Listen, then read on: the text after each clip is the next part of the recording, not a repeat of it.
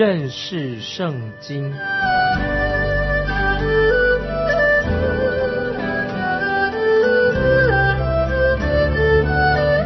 认识上帝的话，把上帝的话带到全世界。本节目是由认识圣经机构和环球广播电台联合制作，欢迎收听。亲爱的听众朋友，你好，我们又在空中见面了，欢迎你收听认识圣经。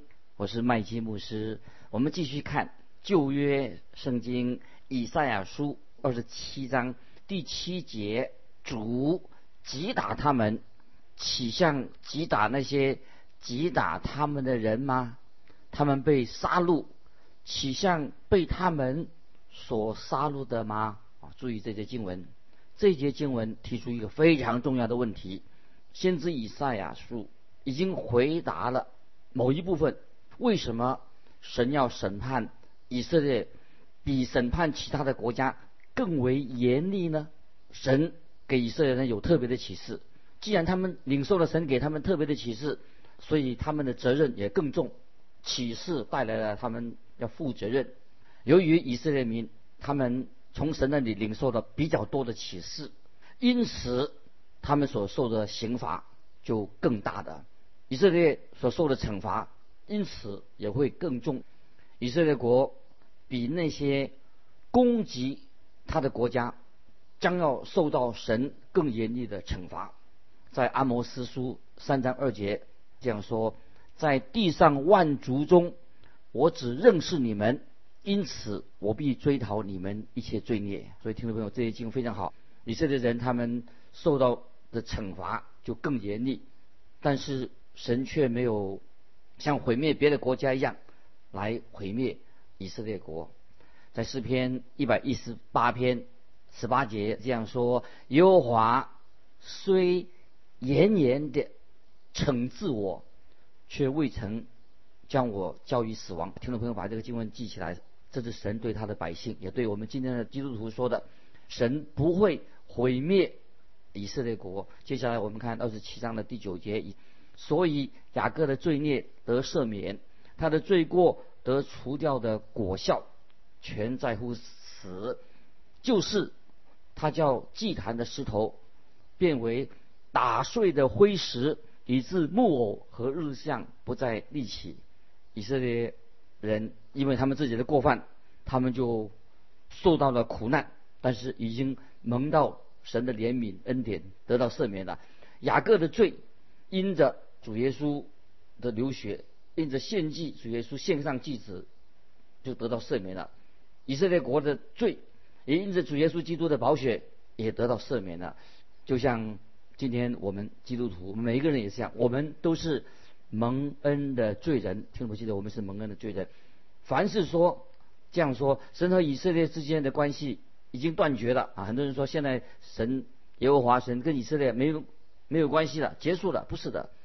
他们不了解这节经文的意思。接下来我们看二十七章的第十、第十一节：因为坚固城变为凄凉，成了撇下离弃的居所，像旷野一样。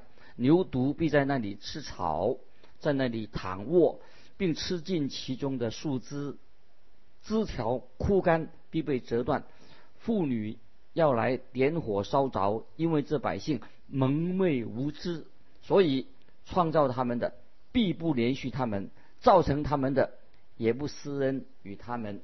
这两节经文啊也是很重要。讲到以色列，他们所建造的城市就要快要被摧毁了，就像这些远离神的人一样啊，远离神不信神的一样，他们所建立的城市将来也会被神摧毁。今天世界上很多大的废墟，就是神对那个地方的审判。可以说是今天世界上最大的废墟，都是全能的神所审判的一个后果。为什么呢？因为他们拒绝了啊神的光照耀他们，他们拒绝神的恩典，他们拒绝了神的儿子耶稣基督，所以他们会受到神的审判。接下来我们看以赛亚书二十七章十二十三节：以色列人呐，到那日，耶和华必从大河直到埃及小河，将你们一一的收集，如同人打树拾果一样。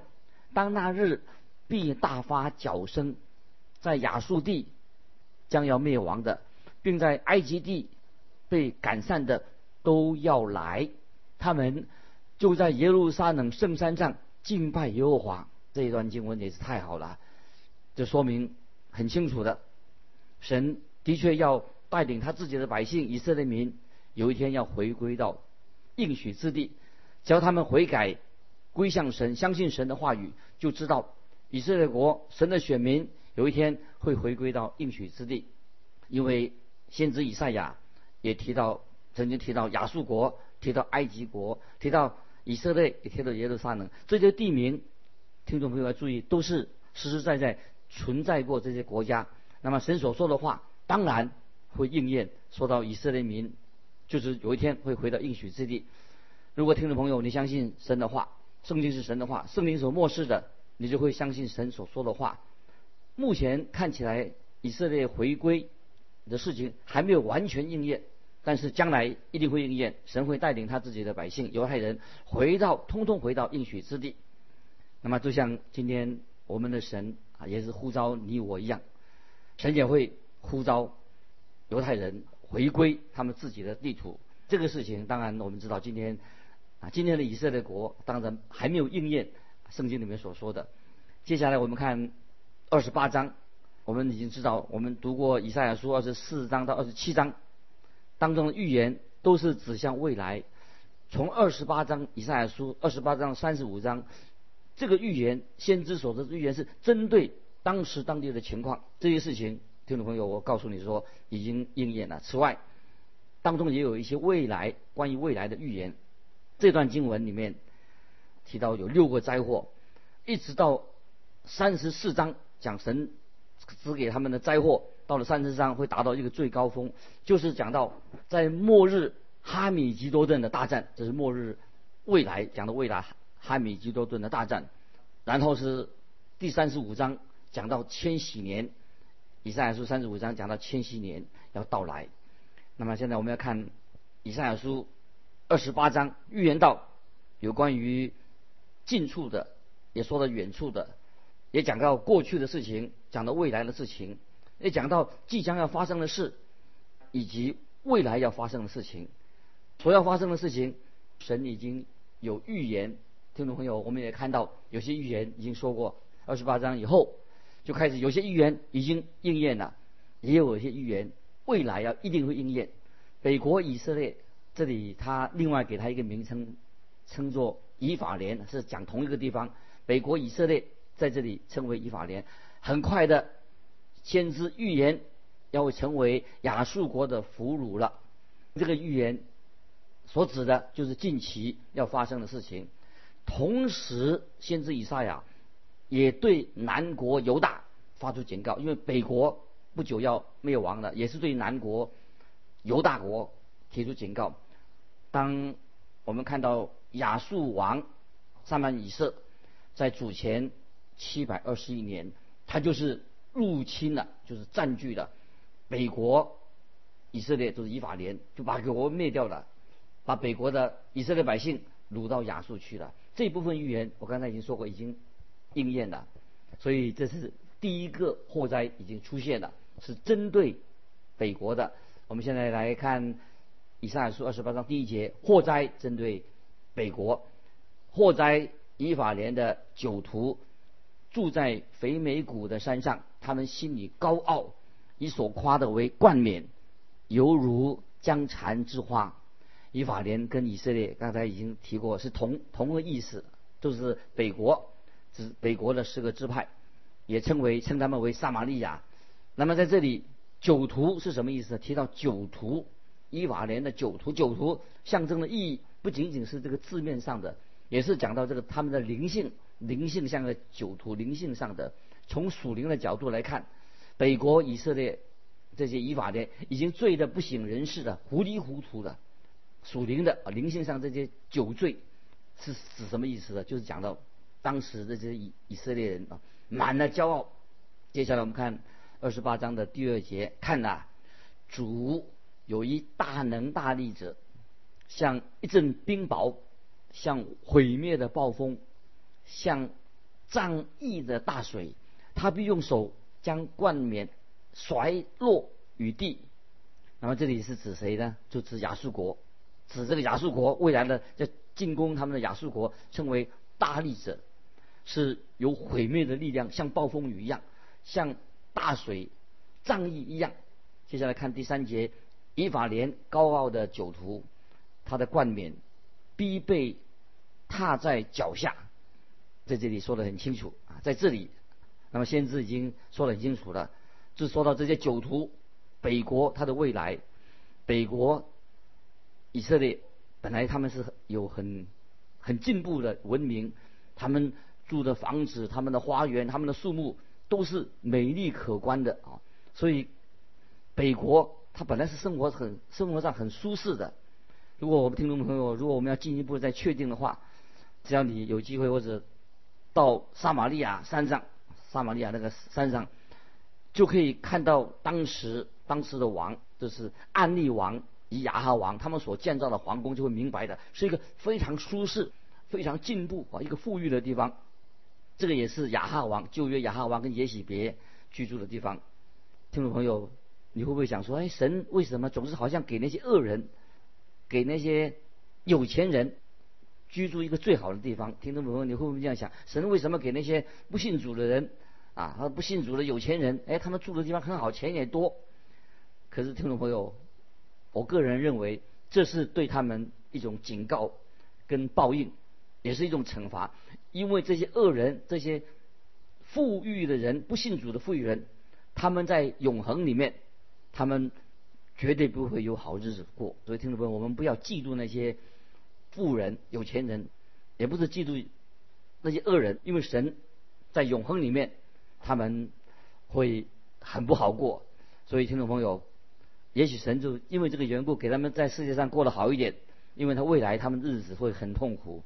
撒玛利亚山这个地址是一个已经说过，是一个非常美丽的一个地方，山上可以看到地中海，从也可以看到约旦山谷。以及在北面的黑门山，甚至可以眺望南方的耶路撒冷城墙，是风景很好的地方。但是现在神要审判北国的百姓，要摧毁他们一种高水准、高水平的生活。接下来就是讲到这个预言啊，是讲到未来的事情。在下面说到未来的预言，讲到未来到那日是指耶和华的日子，就是大。大灾难的时期，未来的大灾难，一直到千禧年这个期间，我们看以赛亚书二十八章第五节，到那日，万军之耶和华必作他们剩余之民的荣冠华冕，荣冠华冕，这是指到未来，指到未来千禧年的国度。可是现在我们看到美国伊法联，他们已经衰败的原因啊，因为他们已经说过，他们骄傲，他们头上戴的。骄傲的冠冕，但是以法莲北国，以法莲有一天，神就会有一天也会他如果他们悔改了，神会带领他们回到应许之地，啊，他们会重新有机会戴上荣耀的冠冕。这是讲到未来，但是不久以后，这个以法莲北国他们将要灭亡的。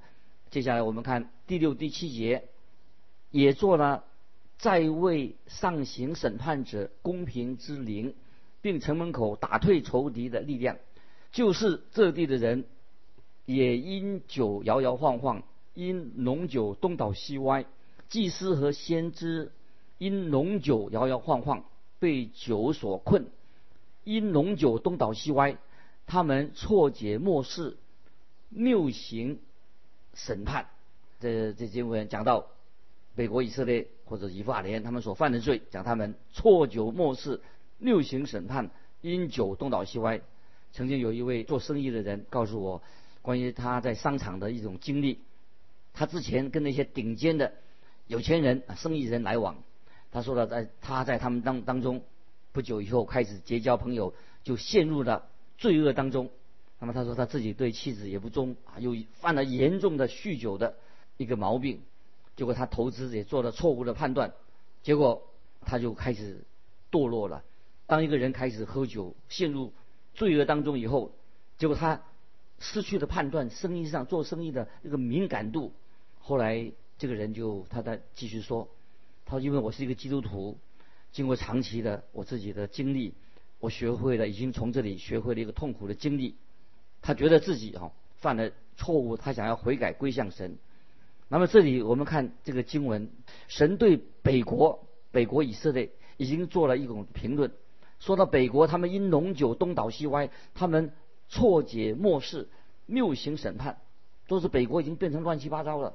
我们继续看以赛亚书二十八章十三节，所以耶和华向他们说的话是命上加命，令上加令，律上加律，利上加利，这里一点那里一点，以致他们前行仰面跌倒，而且跌碎，并陷入。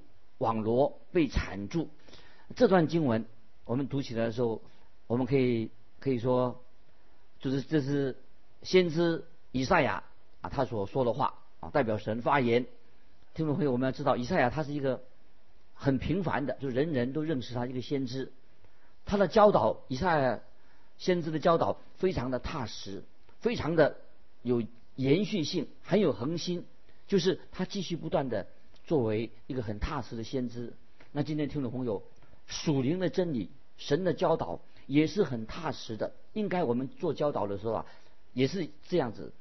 今天我们可以说，神不会突然像一个懒惰的、贪睡的、不积极的人显现。要注意，神不会像这种人显现的。任何时代，凡是这个背叛神的人，他们就得不到神属灵真理的亮光，因为他已经背叛神了。这亮光就很稀少的。今天，如果一个基督徒过着一个堕落、罪恶的生活，为什么他会这个样子呢？就是因为他们忽略了神的话。谁对他们说啊？因为他们弃绝了神，也不听神的话。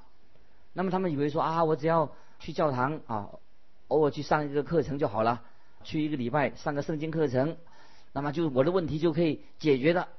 或者说，我就这样就可以解决我的婚姻问题的，解决我的人际关系的，解决了我跟雇主的关系的，我可以做一个优秀的员工的。他们常有这种幻想，这种错误的想法。听众朋友，我这里要告诉你，你不能够仅仅的说啊，我上一些圣经课程，或者说啊，我有一个什么属灵的经历，很冲动一个属灵经历，就以为说解决了你所有的婚姻问题、家庭问题。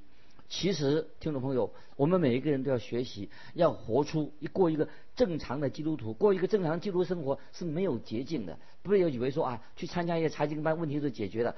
基督徒的灵命成长，必须要脚踏实地的持之以恒，就是学习神教导以色列民的一个生活的方式，就是刚才我们所读的那个经文。所以啊，十三节，所以耶和华向他们说的话。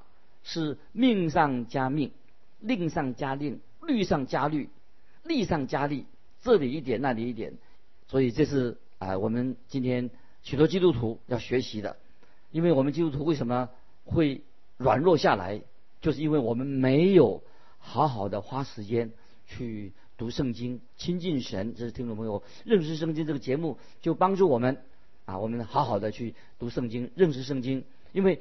命上加命，令上加令啊，律上加律，才能够让我们基督徒灵命能够成长。所以听众朋友把二十八章十三节这个经文把它记起来，这个是一个重要的经文。接下来我们看十四节，是对犹大啊南南国犹大做警告。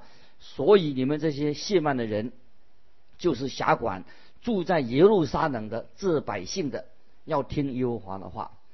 神的审判先临到北国以色列，但是对南国犹大国也是一个警告，也是可以说是北国以法莲向耶路撒冷传递信息，也是向耶路撒冷传信息，同时也是对我们今天的听众朋友每一个人说话。所以这段经文可以说对我们每一个人，神对我们说话，不是给以前的人，圣经不是给以前的人看的，也是给今天的人看的，也是跟未来的人看的。今天神的话比以前任何的时代，我们有更多的有机会可以透过传播的媒体，可以读到圣经，所以也是讲到我们现在讲到将来的事情。所以听众朋友，我们要认真的来读圣经，认识圣经。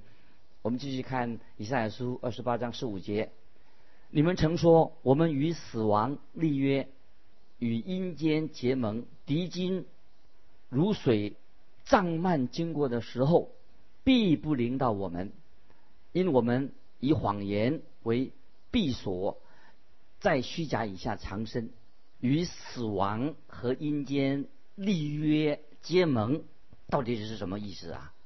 但以理书九章二十七节说到，讲到以色列人将会和敌基督定下盟约，敌基督就是将来要出现的魔君、罪恶之子、无数论者、邪恶的王，他会从海上、地上来的兽，他要他是被撒旦所掌控的。